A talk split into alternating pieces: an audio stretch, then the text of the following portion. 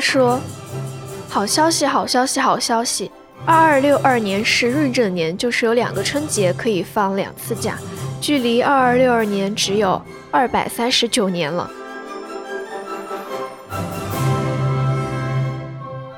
他说：“我喜欢听两分钟左右平缓的那段，总是能想到新闻频道播全国各地新年的实时画面。”他说：“一听这首歌，全身发麻，想到了茶几旁边的瓜子、薯片、饮料、果冻，满屋子亮着的灯，还有余温，没有关掉游戏窗口的电脑，四五个小孩在那里嘻嘻哈哈的，在外面玩着喷花和拆散的爆竹。”外面时不时响起炮仗的声音，联欢会开始，红色印满电视屏幕，大人们走过来，端瓜子的，端花生糖的，端椰子汁的，还有小孩拿巧克力塞嘴里。Hello，大家好，欢迎收听这一期的多云转晴，我是顺子。Hello，大家好，我是小刘。Hello，大家好，我是豆豆。这期节目呢，其实也是我们在春节假期回来之后录的第一期播客节目，所以我们也是想在这期节目中和大家聊一下我们春节假期期间发生的故事和一些感想。那其实就是在假期前，我不知道你们有没有那种放假前的假期综合症？对，就是不想上班，就是单纯四个字，不想上班。对，顺子呢？就是，嗯。不光是假期前，还有假期后嘛，就是我感觉周围人的状态都是很安静。对，感觉今年就是，呃，也不是今年吧，近几年没有那种放假前的兴奋感，还有期待的感觉。然后放假回来之后，好像也是很平静，就是大家的心里好像没有经历过这个年一样。就是你们说的平静，我怎么感觉就是像那种人是坐在那儿，魂在那儿还不知道。对对，差不多。但其实，因为经历了春节假期嘛，也是我们现在一年中最长的一个假日，所以我是觉得假期前和假期后的一心情还是挺不一样的。就是对比起来，就是两边的假期综合症。就是放假前其实还是会挺期待能够回家，然后能够休息，然后那段时间那一周吧，感觉每天的心情都很像是在。每周周四的晚上的那种心情，或者小学时候去春游前的那个心理，对，就是你马上过完周五，你就能够有一个周末了。然后那段时间每天都是那种周四晚的心情，嗯，然后放假回来就是最直接的，就是上班前一个晚上就是失眠了一个通宵，感觉要要上七天的周一，然后这两天工作嘛。感觉自己都像在还债一样，就是你上了一天，还有六天；上了两天，还有五天。然后上完这两天，你还债才还清了。所以我们都说星期六其实是呃负星期二，对对。然后星期日是负星期一。所以就是假期之后，大家还是就是会有一个调整状态的时间嘛。我觉得调调整状态可能是我在回来上班的前两天，就最后一天待待在家的时候。我就跟我爸妈说：“我说你就不要叫我起 起早了，就因为过年拜年嘛，都每天都要早起。我说那一天我就不早起了，我就让我睡个懒觉，然后调整一下状态。然后结果家里面七大姑八大姨来的很早，然后呢还是很早就醒了。所以我选择的那种应应对节后综合症的对策对策，应该就是前一天晚上早点睡吧。”我那天晚上确实睡睡得不是特别晚，跟我日常比来说还是稍微早一点的。然后至于节，至于假期的前综合症的话，嗯，我觉得还好，因为我那几天在忙，就是还没有太想到就是回家的事情。因为之前经历过，比如说我国庆啊，还是其他假期回家的时候，发现找不到人玩儿。就是很多人都没有回家，但今年比较特殊嘛，因为三年经历了三年之后，好就是终于结束了这个疫情，然后可能很多人都选择回家，就周围的朋友会越聚越多，然后身边嗯该回来不该回来的，或者是之前回来或者现在不该回来，谁不该回来？八大姨 不该来，或者是之前嗯，不管是过年有没有有没有回来的，这这今年好像都回来了啊，所以身边的人也很多，然后就就是会更欢乐一点吧。就是你你没有是，你对那个假期会没有那么多那么多抵触心理，因为有有时候，比如说你回家真的没有人玩的时候，是一个很无聊的假期，其实你也是比较抵触这个假期的。嗯，我感觉这次回去，呃，有一个很明显的变化，就是。感觉回家过年的那个我和在上班的这个我是平行时空的两个我，经历的状态感觉完全不一样，就是两个两个维度的状态。我之前看了一个视频，就是说，嗯，前一天还在村口放炮竹，然后第二天已经在写字楼里面写字楼里面上班了。然后评论就说，前一天的你是赵二丫，第二天的你就是 Jessica。还有一种感受就是，我回家还是一个很小孩的状态，跟工作的时候状态完全不一样。就回家，爸妈还是那个儿子啊、宝啊的叫。回家以后，感觉脑子就不想转了，就是什么事情都不会思考。就是比如在工作上的时候，有很多事情都需要你处理，你在想解决办法。但是回了家以后，出现一些问题，你觉得总会有人在帮你解决。你也不用再考虑那些事儿。嗯，但这个我我我有一个反对的一个事件，就是我我们家拜年安排的很不合理，你知道吗？就大家随心所欲，没有任何的那个安排可言。然后我就我当时我就我就给大给大家提意见，我们第一天所有家聚在一起聚会之后，不是要串门就是走亲戚嘛，拜年。然后我就给他们规划了一下行程。他说：“哎，你就规划的挺好的。”我说：“当然了，我们就是搞项目管理的。” 哎，那你们春节假期回家之后，大概是怎么安排的呢？就是就是过年的一个流程。我是因为是在春节前两天回到的家嘛，嗯，然后当时那两天就是真的就是躺平，彻彻底底的休息，就像你说的，没有什么要解决的问题嘛，嗯，就是完全的放轻松。然后后面过年就是去我外婆家过了一天年，然后后面又在我奶奶家过年，然后在我奶奶家过完年之后。后面每天都在我奶奶家吃饭，嗯，然后其实后面就还是挺普通的，就是一般会，我和顺子不一样，我们家其实没有什么要拜年的，或者是去别人家拜年的嘛，然后就是每天可以睡到十一点多一点点起床，然后起床收拾了之后就去吃饭，然后吃完饭，然后再回家，回家就可能睡个午觉，就睡到两三点三四点了，然后再玩一会儿，然后再收拾一下，好又去吃晚饭了，然后再睡觉。然后吃完晚饭就不先不回家，然后回去找我朋友，然后我们俩去散散步啊，或者说去放个烟花，然后或者说再晚一点就吃个宵夜，然后再回家。嗯，然后回家之后就是可能会熬到个两三点，然后睡觉。我过年的安排真的是就跟小刘说的很大不同，因为我我妈那边有我舅有我姨，然后我爸这边我有五个姑姑。然后呢，等于说一共十天假期，我占了八天，然后呢，再算算上一来一回两天的行程，然后我几乎是都在走亲戚当中度过的。然后我就快离开家的那前两天，倒数几天的时候，我就跟我爸妈吵架。那天早上又是去走亲戚，我就很不耐烦，因为那天早上我头发睡得很乱，然后呢又很油又很乱，然后早上，然后我就起来的还算比较正常的时间嘛，我就九点左右起来的。然后我妈说不行了，太晚了，你去人家去了就坐上桌吃饭吗？怎么怎么的？然后就就说我，然后我说不行，我的头发太难看了。我说我说我自己倒不怕尴尬，我怕你们尴尬。然后我就去洗头，然后我妈又在旁边念叨，就说哎呀什么？那你知道要洗头不早点起来怎么的？我说我怎么知道我第二天早上起来头发是个什么造型？然后然后我就跟他们吵架，就是就是也不算吵吧，我就说春节的时候我一共就十天假期，然后每天都在走亲戚。然后我爸妈又说我就是每天都在外面玩，就是走完亲戚之后，就是时间全部都在外面玩。我说我说除了这些亲戚，我还有自己的朋友啊。就是我的安排基本上就是，呃，饭点的时候，然后是在亲戚家吃饭，然后可能到下午的时候，晚饭也会，我们一般在一家人都会吃一天。然后下午可能是跟就是大家我们小一辈的出去玩一下，然后晚上再回到。那个人家去吃饭，然后呢，在吃完晚饭之后，我们就可能就散掉了。然后散掉之后，我就去找我朋友玩这样子。然后我基本上每一天都是这样的固定的流程。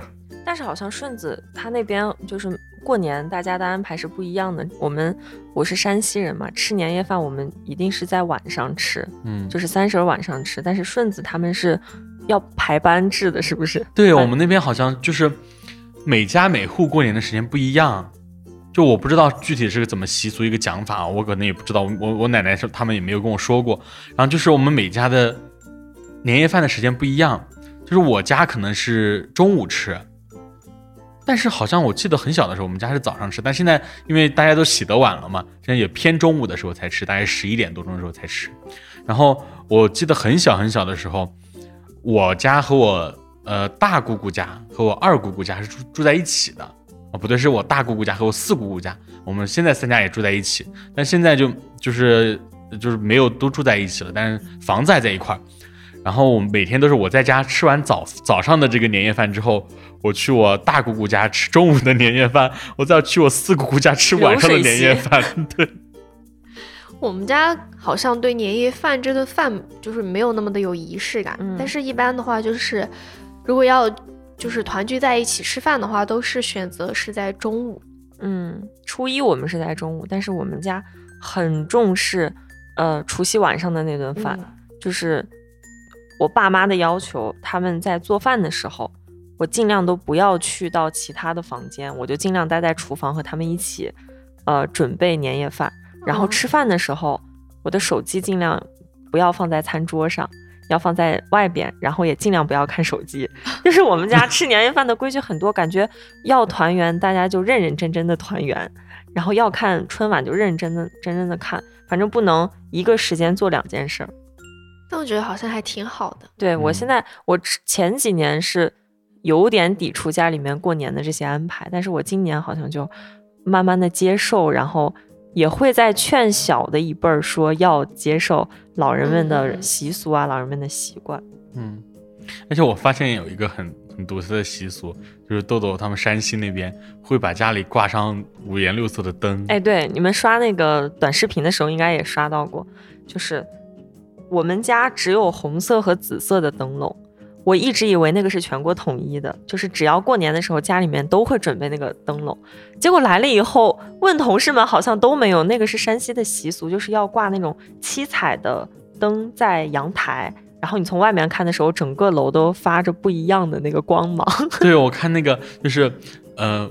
别人都在评论说，你以为一是一栋是这样子，结果它整个山西省都是这样子。对，如果有哪栋楼它没有挂彩色灯笼，或者是它的颜色太单一的话，那它就是丢人。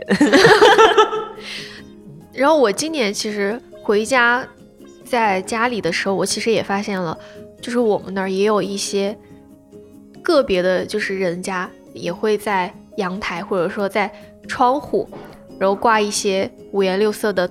灯笼，或者说就直接就是那种小彩灯，把它的那个窗户的那外面的那个护栏全部就绕缠上，对，缠满，对。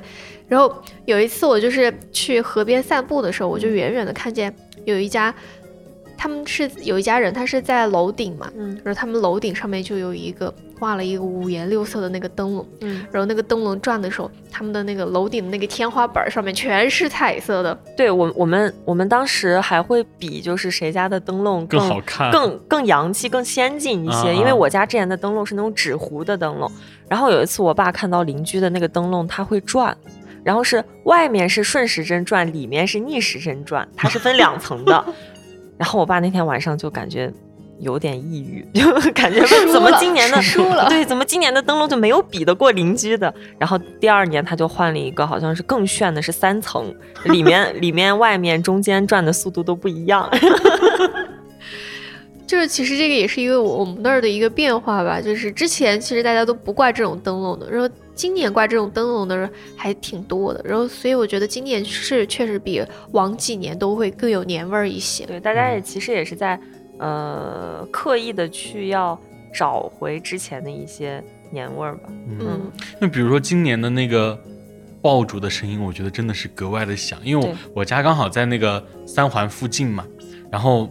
就是感觉那个天都要给炸开了、炸裂了，还有在高架桥上面放放烟花，就真的是爆竹声音很响，而且是就是连续一直在放。就往年可能是零接近零点的时候才开始放，嗯嗯，然后今年是感觉大家花在烟花爆竹上的钱花了很多，白天就开始放啊，而且是每天都有在放，就不是三十那天在放，就初一啊、初二啊，每天都在放烟花。对我小时候的时候，其实放烟花更有讲究，就是嗯，初一到初一到初五，每天上午出门前都会拿那个扫把。把把鞭炮挂到扫把上面，然后伸到窗户外面放。每一家都会这样子，放完炮才能出门。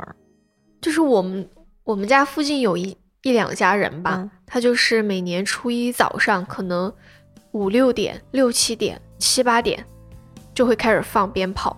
然后那个时候我就是刚熬完夜，刚睡得很沉的时候，然后就被那个炮轰醒。今年初五就是初五要迎财神嘛，四点多钟我们院儿就有个人在放。我也想财神也不会起那么早吧，一直放到我起床那个那个炮，而且就是你们那儿会不会除夕晚上就是零点会的时候会有很多很多人放鞭炮？对对，以前在奶奶家过年的时候还会买那种炮架，也是攀比，我感觉山西人就很爱攀比，比谁家炮的那个放炮多，然后那个炮更大。你不知道加特林？嗯，那个炮，那个是炮还是烟花呀？烟花。然后以前我大爷就会买很多在院子里面放，有那个炮架，还有那种浴缸，把那个浴缸罩到那个 炮上面，然后让炮把浴缸炸开。以前玩的，好离谱！浴缸这么重。对，他就就是要玩一些花活嘛，还有拿那个砖啊什么把它夹住。小时候玩的就很多，现在就是好会玩。现在就只要有炮就很满足。嗯，但是你们你说的炮是含烟花在内吗？对，烟花呀，二踢脚啊，嗯，然后什么满天星啊什么，就真真的会攀比。我今年发现一个攀比的现象，就是大家都在朋友圈里面晒自己放的烟花，谁的炮更好看？对。所有人都在攀比，就是我过年这几天我放了三次烟花，就是就是为了拍一张好看的照片，然后发朋友圈，然后发放那种仙女棒，感觉都是那种小孩子才会玩。对，我们都要搞个大的，什么连那个那个有一个有一个烟花叫什么，什么什么三分钟什么什么的那个，就它可以持续放三分钟，然后然后我就在一边放一边录视频，我说哎，真的真真的三分钟，三分钟还是挺久了。然后说到烟花，我想起来就是。当时就是我看是我们是什么时候放的假呀？十七号、十八号哦，十八号那天晚上就是坐高铁回去的时候嘛，然后我一下高铁就看见他的那个那个是算高架桥嘛，反正就是高铁站外面嘛，它是一片那种空地，然后有点那种是乡村的那种感觉嘛，然后就有一个人放烟花，然后放了可能持续了六七分钟，都是那种。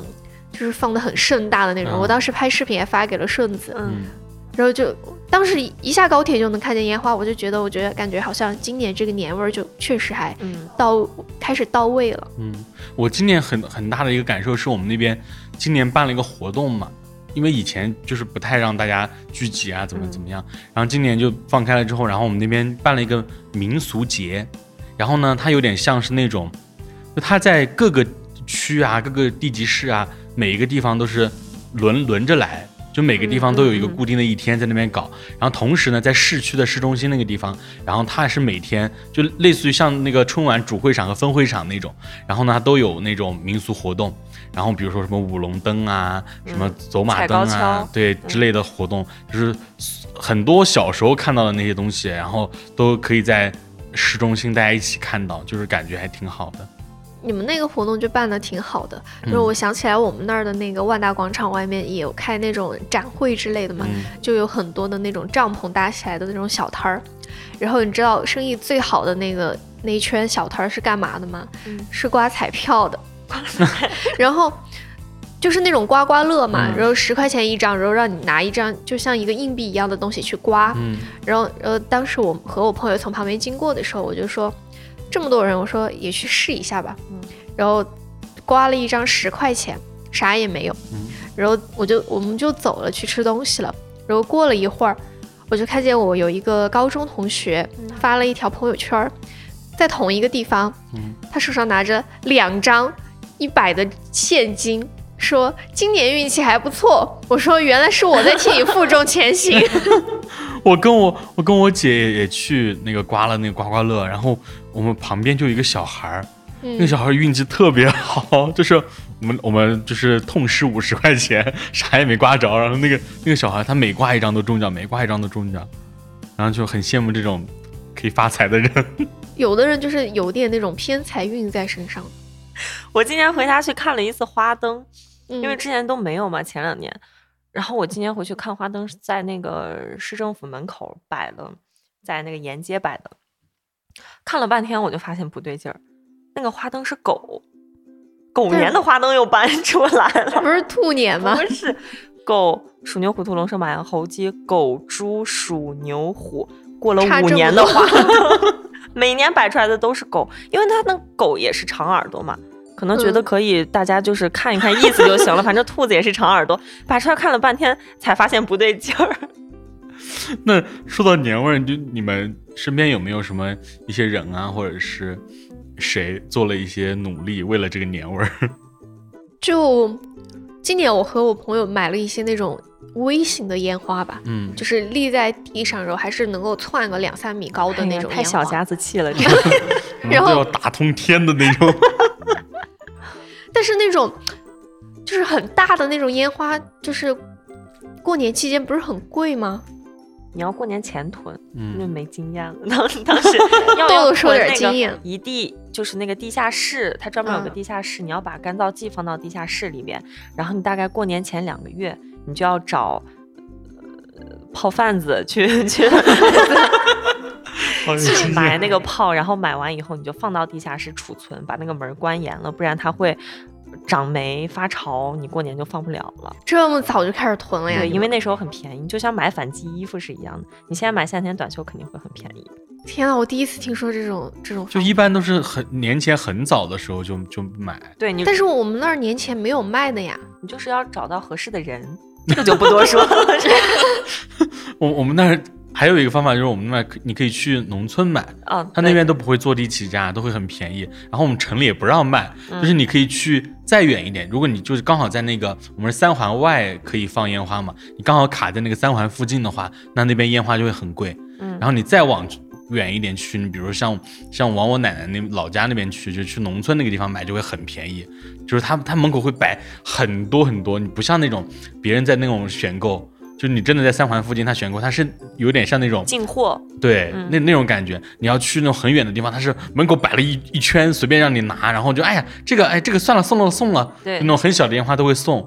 我说呢，因为我每次都是大年三十儿晚上去买的，而且你要买，你看你买的量，你买的多的话就便宜，你买的少的话肯定就很贵。你说到这个，就我有一个表哥，他今年也开始做这种。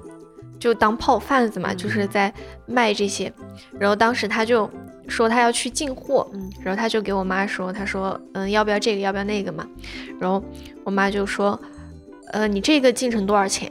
因为他们就还是关系很好，就都会直说，然后我才知道这中间的那个利润差有这么大，就是外面的那种可能六十块钱的那种很小很小的那种烟花，它进价才二十块钱。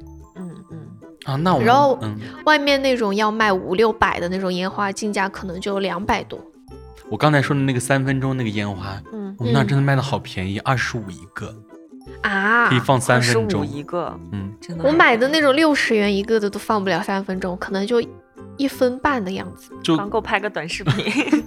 真的很便宜，然后买一堆可能就才一百多，就是那种真的是仿佛回到小时候那种价格，很便宜。我觉得它可能是，也可能是有囤货，嗯，因为前两年疫情原因，可能没有那么多人回家，没有那么多销量没有那么足嘛。我觉得可能烟花的保质期可能会比较久一点，可能是之前的囤货，我觉得有可能，所以今年卖的比较便宜。哎，那那除了放炮，你们有没有家里面过年有一些？每每每家特别独到的讲究，就比如说过年有什么习俗是你觉得你只有你们家才会有的那种？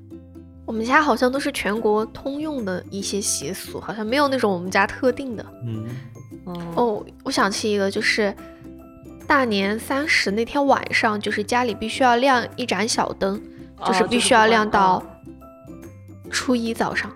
对对，这个我们家也是啊，那就是还是全国统一的。我们那儿有，就是我们会有一个鱼，会做个鱼。大年三十的年夜饭的时候，做一个做一碗鱼，不是一碗鱼，就一整条鱼，年年有余。然后那个鱼是一直到十五都不会吃的啊？你怎么保存呢？就是把它每次都端上桌，每次都端上桌，每次都端上桌，就是反复热。就也不热，就只是端上吃，摆在桌上。因为天凉它也不会坏嘛，或者怎么样。就是以前叫什么叫呃碗头鱼还是叫什么，反正就是那个鱼，然后一直到十五都不吃，然后可能十五也吃不了了，嗯，然后就是一直放在那边不吃，就年年有余的意思。嗯，我们家就是不能摔东西，除夕不能摔东西，除夕晚上就是尽量不要碎东西。虽然虽然说岁岁平安。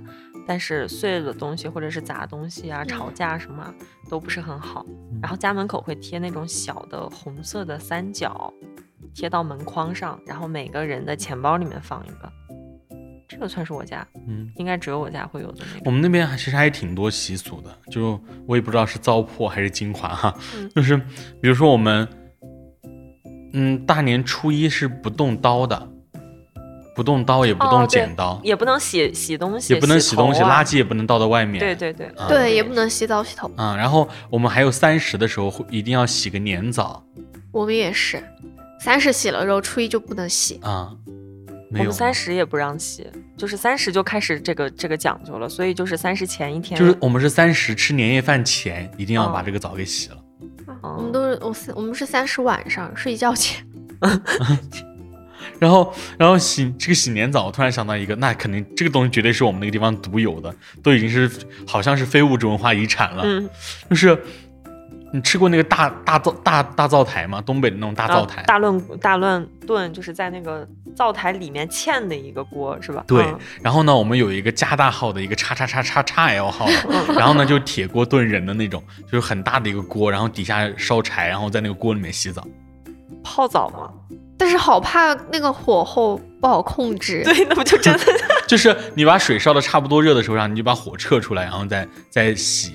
然后呢，我就让我印象很深，就小时候就是大人会洗很烫的那种澡嘛，就是水太凉了，说哎给我添一把柴，就是那种。然后很很多人就会觉得，哎，为什么做那个做那个锅不烫？然后。其实很多网友在短视频上已经给大家揭秘了，就是我们洗澡的时候会屁股和脚上面垫一个那个类似于木板的那种，然后就坐着，然后在里面洗，所以就不会烫。哦，你们是坐在木板上面？对。现在还会洗吗？现在没有那很农村才会有那种那种那种锅了，那个叫澡锅。现在像我们现在已经没有。是啊，那其实就和泡澡是一样的，北方泡澡差不多就是那种，嗯。泡澡也是一个那种文化嘛，就哪怕我们现在，比如说我们在城里了，也没有那个澡锅了，但是我们还是很爱。比如我爸他他就是过年前一天特意去澡搓澡，对对对，特意去找了个澡堂去搓澡，而且一洗就是洗一整天。他们的流程很多，先是淋浴冲一下，然后找个师傅搓澡，先把那个泥儿泡起来，然后找个师傅搓澡，搓完澡以后再去泡澡，泡完澡以后再。吃点东西，喝点东西，或者是打打麻将，嗯，然后再蒸桑拿，蒸桑拿，然后再按摩，到了晚上在那儿再吃个自助的宵夜，嗯。你说这个，我就想起之前在短视频平台上面有看见那种东北那边的那个，对，那个叫什么？洗浴中心。洗浴中心，对，就是很内卷，然后。内饰也很豪华，然后有很多吃的那种，就还想去体，还挺想去体验一下。它就像会所是一样的，你一般办卡一家子都会去。嗯，而且我们那边那种就是也挺内卷的，就是 就是开了很多家，然后每一家就一家比一家强，就是那种就是开到那种面积很大很大的那种，很夸张。我觉得因为我是南方人嘛，我还从来没有体验过这种 没有搓澡的感觉。我也没有，我感觉。怪怪的那种感觉，对我也不让别人搓，但是我会去洗浴中心洗，因为有时候我们是为了那个其他的配套活动，嗯，比如说什么看电影啊，或者吃东西啊，或者打麻将啊之类的这种活动，会去那个洗浴中心。那其实三十晚上除了这些活动以外，还有一个最大的活动就是看春晚。嗯，是今年的这个春晚真的可以好好吐槽一下。每个人可以说一个自己印象最深的节目。嗯，我觉得我们想说的应该都是同一个，也是。啊，对。初见，嗯嗯，某某照相馆。嗯，咔嚓咔嚓。这照相馆看的时候，我其实春晚那天没有看这个小品。嗯。然后前两天我还专门从 B 站调出来看了一下。全场都没，就是我整个过程十几分钟我都没有笑，我是皱着眉头把它看完的，就是感觉很吵那个小品。当时那个小品刚演完就上热搜了，嗯，就有一个人就是用三十秒来总结，就是说三十秒让你看完这个节目，嗯，然后就是不断的重复结婚结婚离婚结婚离婚结婚结婚离婚最后结婚。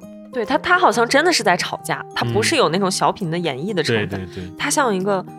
舞台剧 计时的感觉，对。然后那个摄摄摄摄影师，我也感觉很生气，就是他不是期期间回去换了一次那个相机的内存卡嘛，嗯，然后感觉把他脑子也给换了。来了以后，他就不认识新人，不认识到底是谁在排队了，他就开始给那个锦溪姑姑啊，锦溪姑姑他们那个夫妻开始拍照，就是毫无逻辑可言那个小品，就是我觉得你好歹。大年三十晚上也让大家看点开心的吧，高兴的吧。结果你让大家看吵架，怎么一回事啊？就这个小品，我觉得就是他主要的是因为他立意是他想就是鼓励大家结婚啊，不要被那些婚姻的那种东西吓到。我觉得其实我比较不太喜欢。这类型的小品，而且他每年都会有，他没逻辑。其他的小品就是可以忍受，比如说金靖，嗯，然后还有王宝强他们那个，我觉得都是说得过去的。但是他们这个，你像一开始在吵架，然后他俩不是忽然拜堂嘛，拜完堂之后就给好了，然后就开始哭，就因为那件衣服就突然就就好了啊。台下的人不是 最近都在拍那个台下观众的反应，有一个挠头哥，就是 他们在拜堂的时候，那个大哥感觉表情就就是我我们所有人的表情，就还有一个小朋友心想，我还不如回去写作业。可能我其他印象比较深的有两个节目嘛，一个是那个毛不易唱歌，确实毛不易还是。嗯，水平在那儿的，但是最 印象最深的是我，我加了一个我们每年都会有春晚吐槽群，然后那个吐槽群里面就有人说毛不易站在站在一堆虾片里面唱歌，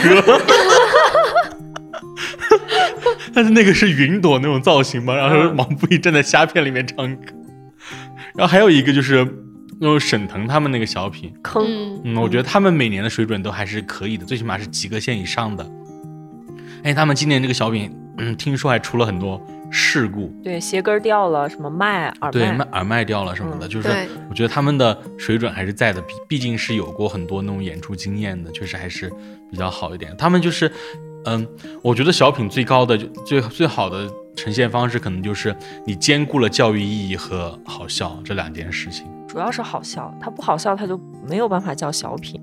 我印象最深的，我期待值最大的其实是岳云鹏他们那个啊，因为我看我当时看那个名单的时候，他说有一个魔术顾问，嗯，然后我在想，哎，还挺有意思的。结果妈，结果 搞了半天变出来一只烧鸡，那这个魔术顾问他存在的意义是啥？他是在 他是在岳云鹏他们那个讲相声那个台子下面再给他递了个烧鸡吗？我不懂这个小。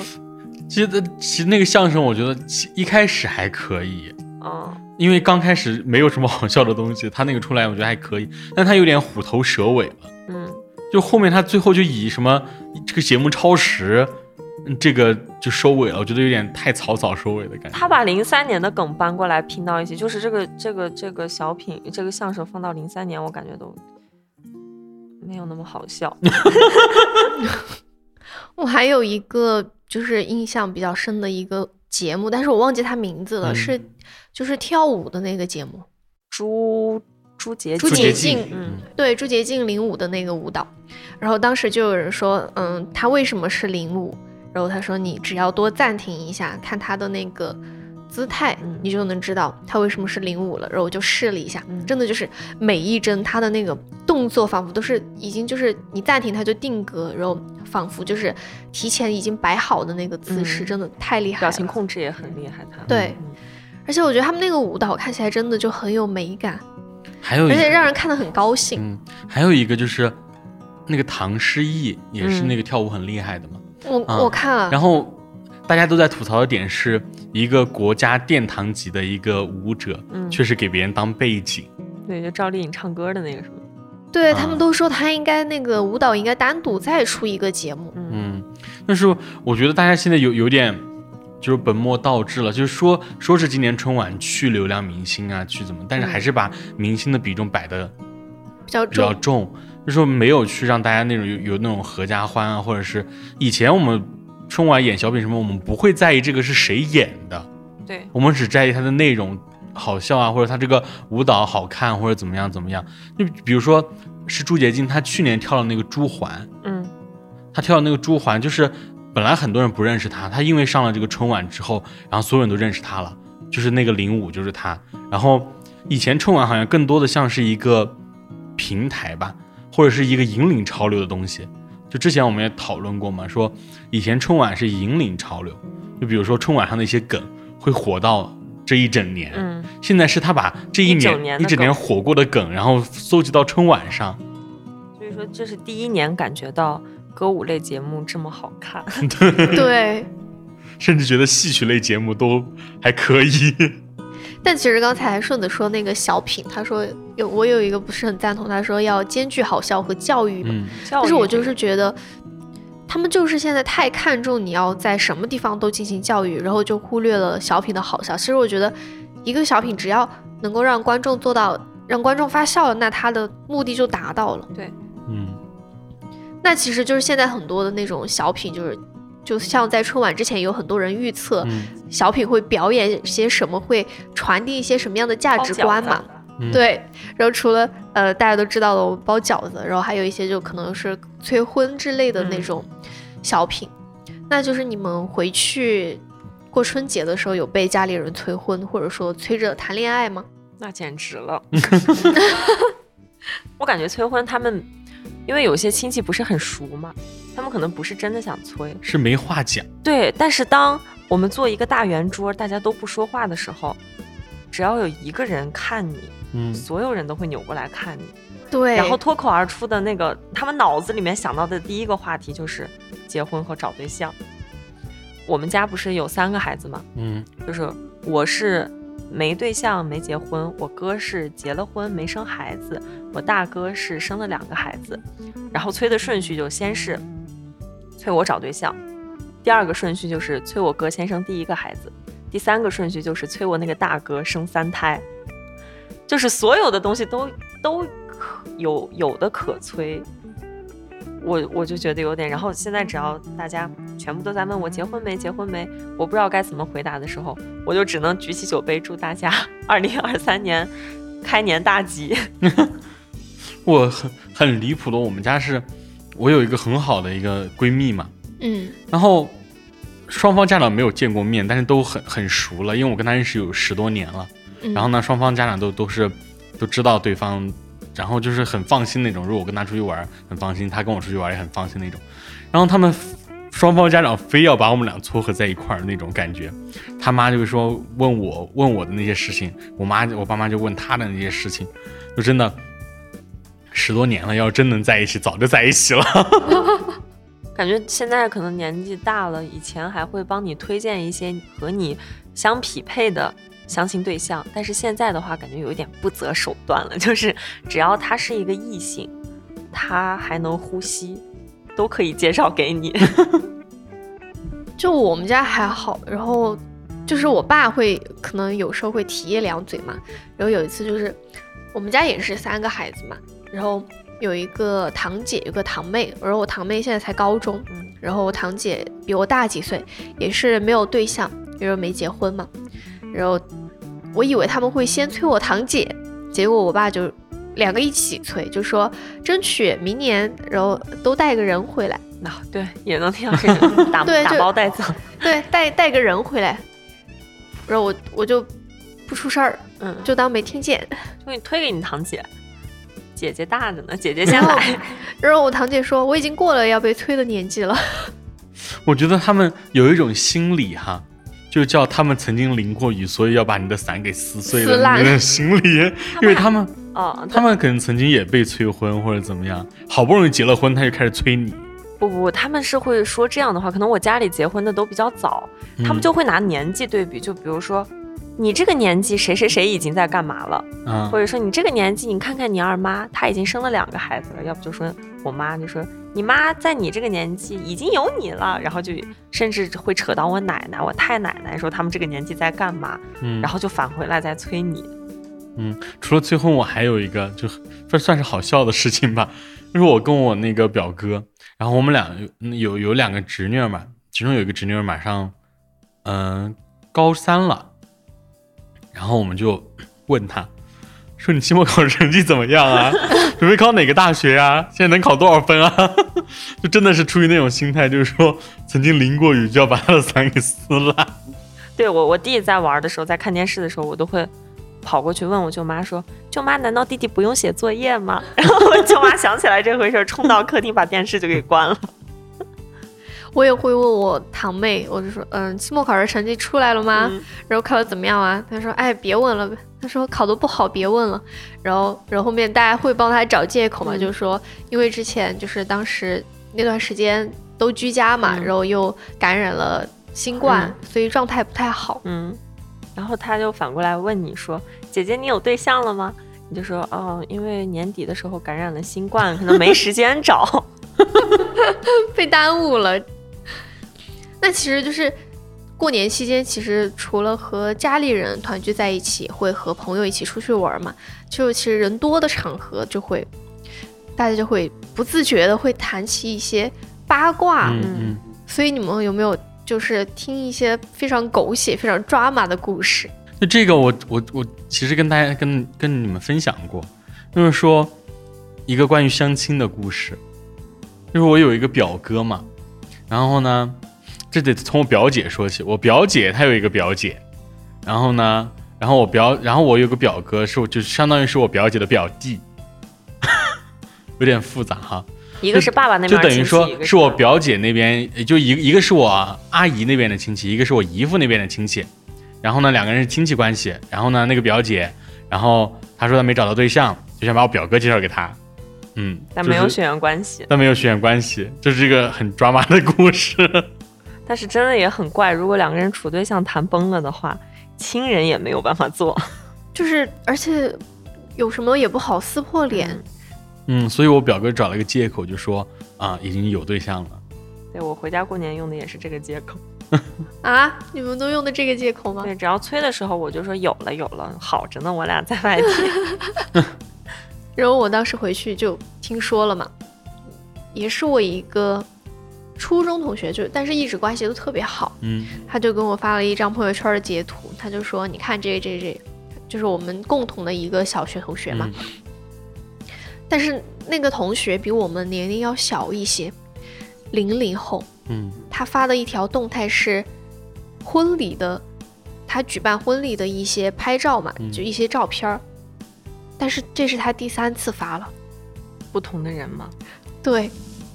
就是他三婚婚礼的结婚照啊啊！零零后三婚了，零零年的吗？还是零零零后啊？零零年还是零一年的来着？反正比我小。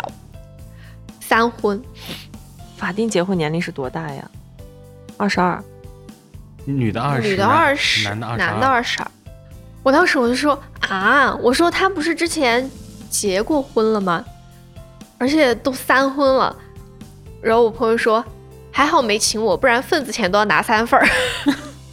哎，我想到一个比较有有点奇怪的事，是我一个不是很近的亲戚，我老舅舅家，他有个女儿，他只有那一个女儿。过年的时候就没有聚会嘛，然后我们只是视频，就给我那个老舅舅打视频，嗯，然后就发现他只一个人在，我们就问他说：“你为什么一个人？”然后说：“我大姨他们怎么没有去看你啊？”嗯，然后。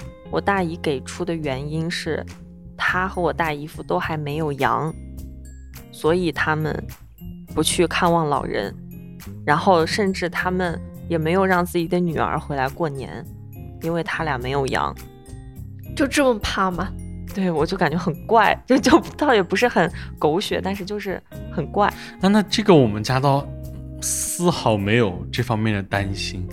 大家该怎么走都怎么走啊。对，但是他他总不能不出门吧？我总觉得，他可能就是不想拜访吧。算了，就家里那些陈芝麻烂谷子的事儿。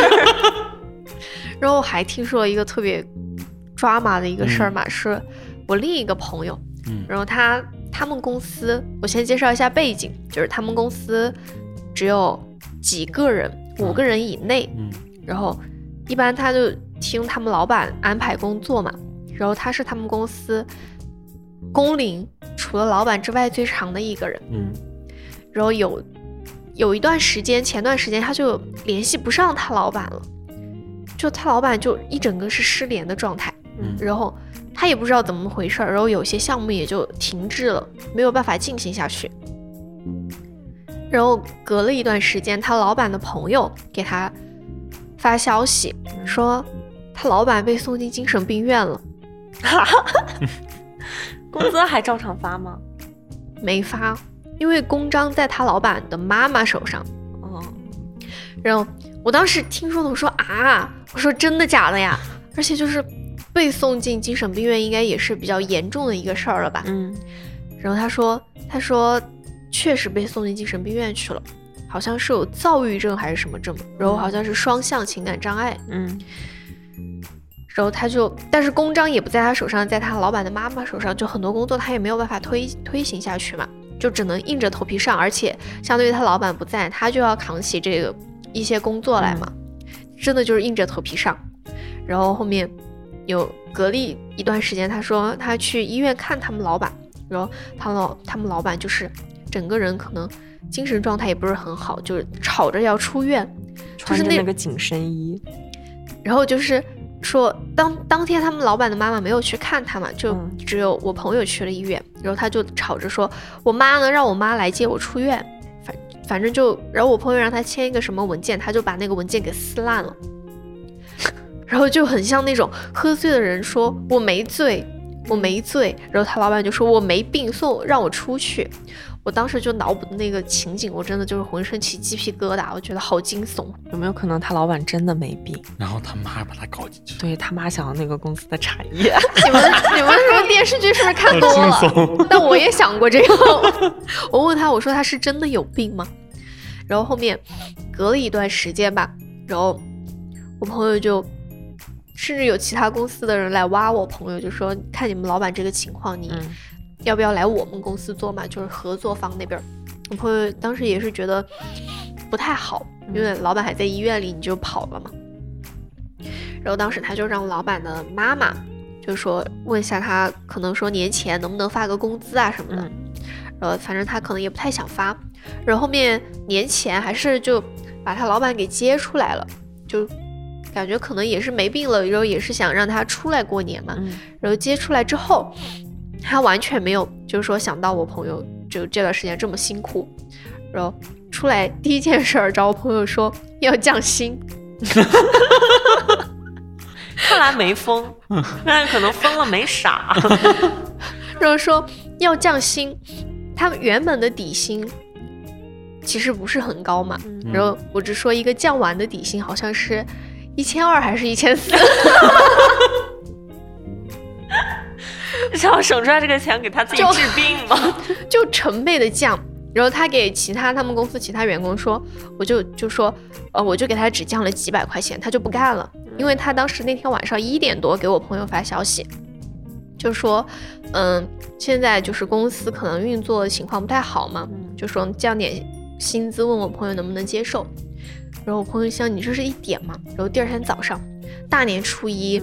然后我朋友就给他发信息说不做了要辞职，然后那个老板他下午就找了其他的一个员工，就说给我朋友就说嗯降几百块钱，我朋友就不做了，但其实不是几百块钱的事儿，嗯，不然他原本的工资也不高，也不到两千，就反正是成按倍成倍来降，然后后面我朋友就给他发了辞职了嘛，我就以为这个事儿就已经彻底的结束了。然后，结果过了两天，他给我朋友说，问我朋友说要去其他公公司找工作，能够接受的底薪是多少？然后我朋友就说了一个数嘛，但是还是比他之前的底薪要少一点。他就说让我朋友别去找了，他要养我朋友。又让他回去，对，就让我朋友回去继续做，然后就是说，呃，我按什么什么底薪让你继续做，然后到了五月份，他说我，他说到了五月份，然后我给你涨到多少多少多少，嗯，开始画饼了，然后就说，然后说一些很矫情的话，就说什么我不想让我自己带出来的狮子去别人家公司当小狗。哪个狮子开一千二？然后我当时看见那个聊天记录，我真的，我大呼救命！他真的不该出来，他应该在那里面拍。而且，而且你知道他为什么对我朋友不满吗？他怀疑我朋友和他关系特别好，可能他有点喜欢的一个异性。嗯，他们两个在谈恋爱，但关键是我朋友和那个男的没有见过面。我不知道他为什么会这么怀疑，跟他有什么关系？他喜欢那个男的，然后他怀疑我朋友和那个男的在谈恋爱，但是我朋友和那个男的完全不认识，根本就没见过面。然后当时他问出这个，他怀疑这个，他怀疑这个问题的时候，我是确信他脑子有点问题，有点可怕，感觉他真的是真的是有点双重人格还是怎么样？反正他之前好像也就是发过病吧，然后这次被送进去，然后。我朋友跟我说的那些，我全程我都啊，我说啊，我说还能这样？估计给他涨回去的钱是给的封口费，别让别让公司其他同事知道我我有病。主要他说那句话实在是有点有病。然后我朋友就反正就是一个嗯骑驴找马的一个状态吧，就先先干着，然后可能有其他更更好的再去，因为我觉得他老板这个情况好像也不是很稳定。公司能不能今年干得下去又是一说了。然后他当时怀疑我朋友那个事儿，我朋友都他问你认识谁谁谁吗？我朋友说谁呀不认识。我朋友连他的名字都不知道。老他老板会觉得你朋友在演戏，所以他怀疑这个这个情况的时候，我是真的确信他老板精神有点被迫害妄想症。所以我真的觉得这是我最近身边发生的最抓马的故事了。那现在也成了我身边的。对，就像之前。顺子那边遇到的那个合作方被啊被抓起来了，送进局子。就就就前两天还在发那个新年祝福啊什么什么的，然后就找那些合作方的时候，我还看到那个那个人，我说哎，他怎么还在我的列表里面？就是很很离谱，就是可能有点冒犯的，但是他还他又是一个盲人。一开始我们还对他很很尊重，很关照他，怎么怎么的，觉得觉得他不方便，怎么怎么的。后来发现他是个骗子，天哪！然后还被抓抓进去了，被他那个被他老板告了，被他老板然后报警抓起来了。我真是觉得能够遇到这些抓马的事情也是不容易。然后当时我就给我朋友发消息嘛，我说到时候我能不能就是省省去一些关键信息，然后在播客里聊一下你说的这个事儿。他说可以，然后我就说一定要给大家说一下，真的太抓马了。然后说回春节嘛，然后我不知道你们有没有听说过一个说法叫做躲春？没有。躲春就是不去过过年吗？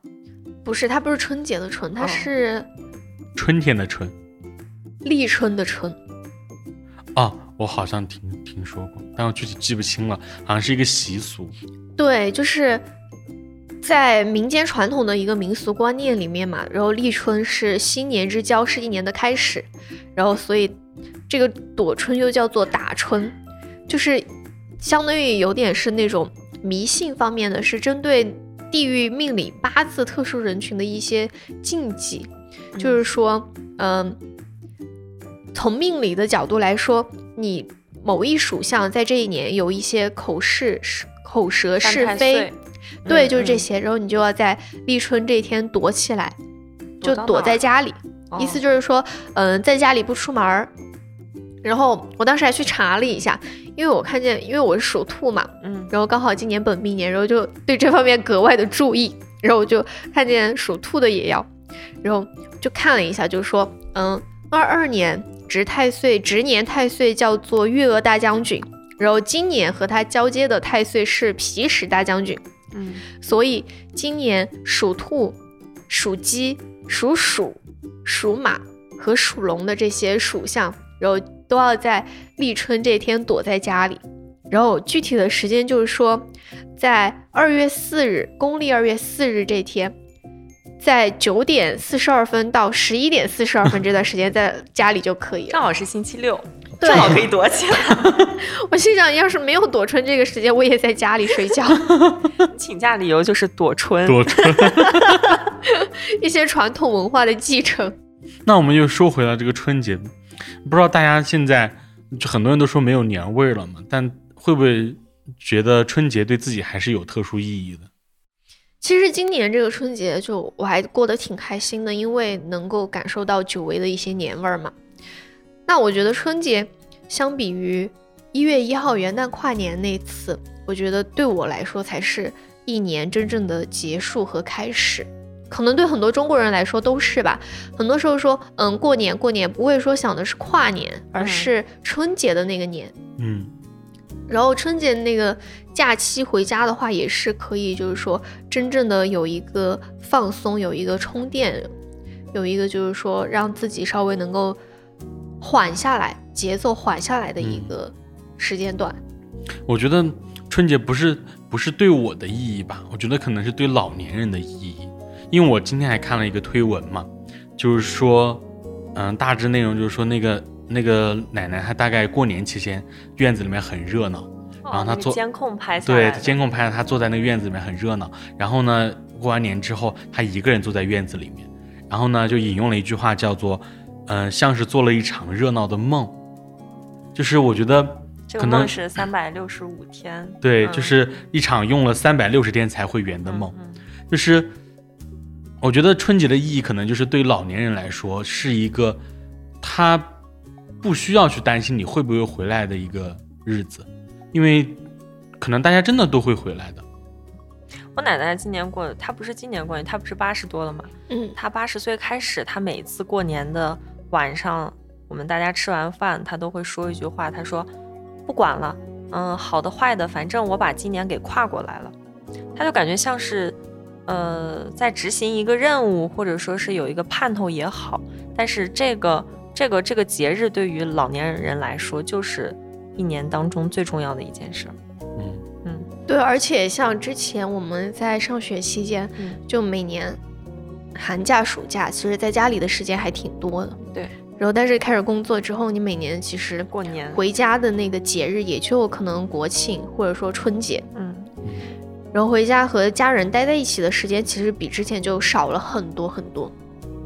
我那天看一个人，他是远嫁到上海嘛，他老家可能就是在山西啊这些地方。嗯。然后他就算了一下，他说每年大概回去的时间就是春节、国庆，然后他把剩下父母大概还能有多少年乘了一下，说一共加起来可能陪伴父母的时间就是五十五天，把它浓缩到一起。你这么一想，就真的会感觉很短，就有一种好像是过了一个年少一个年的那种感觉。对，所以说，其实春节对我来说还有一个作用，就是提醒自己，就它是有一个时间节点在的。可能是确实是心态有点变老了，就 是过了年才能知道要开始下一年了。如果说不过这个年的话，我可能觉得还是停留在二零二二年那个阶段，没有跨过来。嗯，对。我觉得还有一个对于我来说的意义是，可以吃到那种家乡的饭菜吧。好肤浅，下一个，一点都不肤浅。然后还可以带一些自己家乡特产，就是美味延续的那种感觉。因为很多人都说你离家的时候会被塞满后备箱，嗯，就是那种感觉，其实还是很好。你想要偷走美味秘方？如果你说到这个。就是能够吃到家里的那种本地口味的一些饭菜嘛，然后就想起这两天其实我们大家没有什么胃口，因为在家里吃了那么多 太好了好的东西，然后再回来可能吃一些外卖啊，吃一些那种快餐店的东西是真的没胃口，感觉像在吃猪食。在家里就是吃的感觉荤素搭配，还有汤啊什么的，来了以后就是。很凄凉。我昨天刚下飞机回了家，点外卖我都没有什么心情点外卖，感觉又是重油重盐，然后也没有汤，也没有菜，就不喜欢吃。就是还有一个，嗯，也是我看到的，有人说，你在家的时候，你饿了，可能爸妈会给你煮饺子、煮汤圆。然后呢，你真的自己出来之后，你自己饿了就只能点外卖。嗯，就懒的，就感觉来了外地之后，我自己的生活方式对不起我爸妈对我的照顾，就是有那种感觉，就是在家把我照顾的太细致了，来了之后，我好像就是在糟蹋自己。大可不必。那我们再再说最后一个话题嘛，就是对于新的一年，大家不知道有没有什么展望？你新年想做一个什么样的人？我先来说吧，我觉得我新年想做一个自由的人。可能又这么大，又这么大，又这么大，你应该放到最后一个说。我应该先说。但是自由更多的是那种。就是从心遵遵从自己的内心吧，嗯嗯，我觉得是这种这种感觉。但是因为我回了一趟家之后，我感觉好像大家不管在做什么事情，或者是不管就工资怎么样啊，混的怎么样，或者怎么样怎么样，好像大家都有在各自的领域有发光的，嗯嗯，发光的那种点。然后呢，好像你真的遵从自己内心，你不管挣多挣少，不管你在做什么样的事情，只要有那么一一点点让你开心的事情就够了。嗯，这是我新年的展望，希望自己能够更加的开心。真好，我希望新年想做一个快乐、认真的人，因为这次回去感触很大，就是家里面的那些摆件虽然说很老了，但是被我爸妈保，嗯，不是保养吧，保存的很好，他们就是很认真的对待每一个物件，这个是给我感触很大的。就比如说。我我我来外地发展以后，我会不间断的一直在买一些东西，但是买完以后，我我又会把它淘汰。如果把这些东西给到我爸妈的话，他们可能会一直保存，然后一直利用，就是这是一个认真生活的态度。我觉得这一点是我要学习的。其次，一个快乐，这我感觉所有人都有感触吧。就是过去那三年，好像一直被一个一个什么东西压着，在了原地。对，然后没有办法前进，也没有办法跳脱出之前的那个状态。二三年的话，希望可以有一个新的开始。因为所有人我感觉都不好。过年的时候，我听到他们嗯喝酒啊、举杯啊，说都是说希望这一年能比之前的三年要更好一些。嗯，那我其实对新年的展望是。今年想做一个放松的人，还不够松吗？顺子想一想你的，我就这个放松其实是指，就是我自己平时可能会有时候会给自己有一些压力，会就是想的比较多、比较细嘛。然后想做一个放松的人，其实希望自己就是那个叫什么？那个叫做有钝感力，或者说就是脑那个。神经大条一点，这样其实也会就是说和豆豆说的一样，能够让自己更加快乐。嗯，对，就是很多觉得有些东西其实没有必要去在意、去纠结，就没有必要钻那个牛角尖、死胡同。嗯，所以我觉得如果放松下来的话，其实也是可以更加的自由。直接把我们三个的连到一起了，然后有一个小小的目标，就是希望今年能够出去出省旅游一次。还有一个目标就是希望多云转晴这个节目的播放率、收听率越来越高。好好好，官方。所以我们今天聊了很多，包括我们呃春节的一些事情，以及呃对过去一年的回忆，以及对新的一年的展望。嗯，我最后想引用一个，就是我看到那个关于那个奶奶的那个推文里面最后的一句诗，叫“游子远赴春情早，勿忘父母盼春归”。就是虽然我们都身处外地，可能就离开浪浪山了，嗯，来外地发展了，但是我们还是要去在这样的一个节日，不管是什么，不管是什么节日吧，我们都要做一个常回家看看的人。就像豆豆前面说的，可能我们真的跟父母未来见面的日子，可能也就只有几十天。如果我们每年只回两趟家的话，嗯，就就算平时不能经经常回家的话，其实可以打个电话也好。嗯嗯。那这一期有关于春节新年的多云转晴就到这里就结束了。如果大家有什么关于春节期间的一些故事或者说感想的话，也欢迎在评论区和我们分享互动。那我们就下期再见，拜拜拜。